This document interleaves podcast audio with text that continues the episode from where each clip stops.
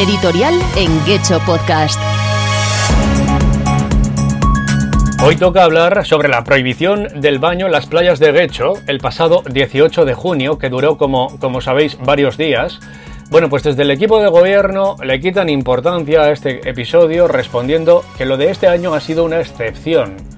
En concreto, Joseba Arregui, concejal del PNV, ha respondido en comisión informativa que se debió a un clima excepcionalmente distinto al habitual en cuanto a lluvias. pero, ¿Perdona? ¿Pero este señor a quién quiere engañar? Oye, que Guecho viene sufriendo episodios de vertidos y contaminación en sus aguas, tanto en el río Govela como en el mar, año sí y año también. Problema que se acentúa con episodios fuertes de lluvia, que además suelen suceder precisamente en junio y eso es algo muy habitual. Al final de la primavera y comienzos del verano es lo normal.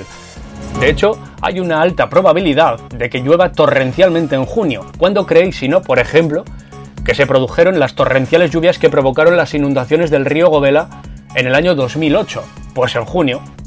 Pero Joseba Arregui quiere tomarnos por tontos y responde que lo de este año ha sido una excepción, lo decía así. Este año ha sido, como sabéis, hemos tenido un clima excepcionalmente distinto al habitual en cuanto a lluvias y en el mes de junio y dio lugar a este fenómeno.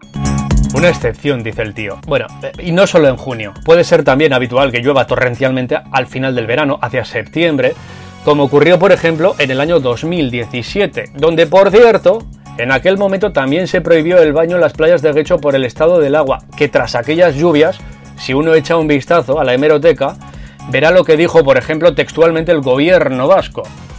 Y atención, dijo lo siguiente, estos episodios de alteración de la calidad de las aguas de baño ocurren todas las temporadas de baño y no son excepcionales. ¿Has oído, Joseba Arregui? No son excepcionales, decía el gobierno vasco.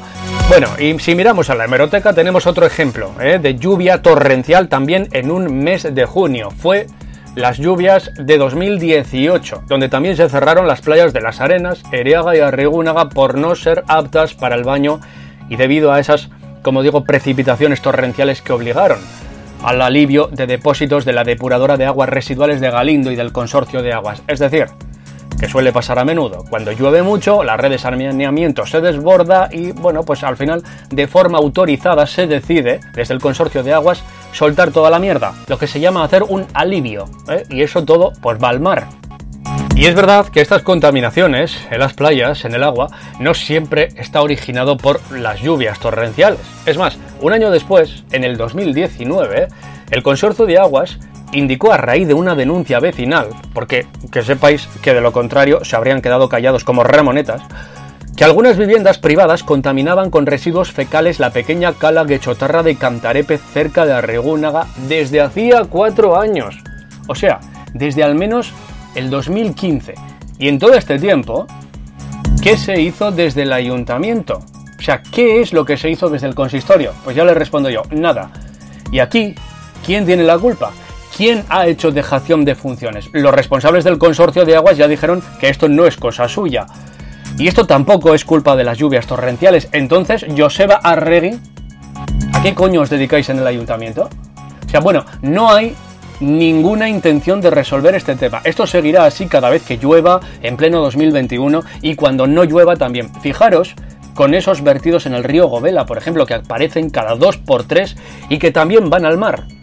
Oigan, pero tanto chiringuito, tanta agencia vasca del agua, tanto consorcio de aguas, que por cierto, bien que nos cobra los impuestos, tanto ayuntamiento que presume de banderas azules. Oye, pero ¿esto qué es? Creo que es lógico y normal que uno se pregunte o se cuestione cómo es posible que Guecho, que si bien, como indica Reggie, está condenada parece a vivir para siempre con estos episodios cada vez que llueve por el lugar en el que se encuentra, en la desembocadura de la ría, junto al puerto de Bilbao, patatín patatán, ¿cómo puede ser que sea el único municipio con bandera azul? O sea, soy el único que piensa así. O sea, ¿dónde está la oposición? Por cierto, es que EH Bildu era quien planteaba, preguntaba al equipo de gobierno en la comisión informativa de este mes de julio sobre esta, esta cuestión. Y tras la respuesta de Joseba Arregui, los de Bildu no le rebatieron, o sea, aceptaron la respuesta como buena. Ya está. y creen que con eso han cumplido su labor de oposición. O sea, esta es la oposición que ejercéis desde Bildu. Ivón, Nerea, Miquel y Chaso. O sea, cuatro concejales de H Bildu. Vamos, evidentemente, no sé, desayunasteis flojos esa mañana. ¿Hay alguien ahí? Ya sabemos que vuestra preocupación por el medio ambiente es puro paripé, mero marketing. Pero ya me reservaré el siguiente podcast para hablar sobre ello. Editorial en Gecho Podcast.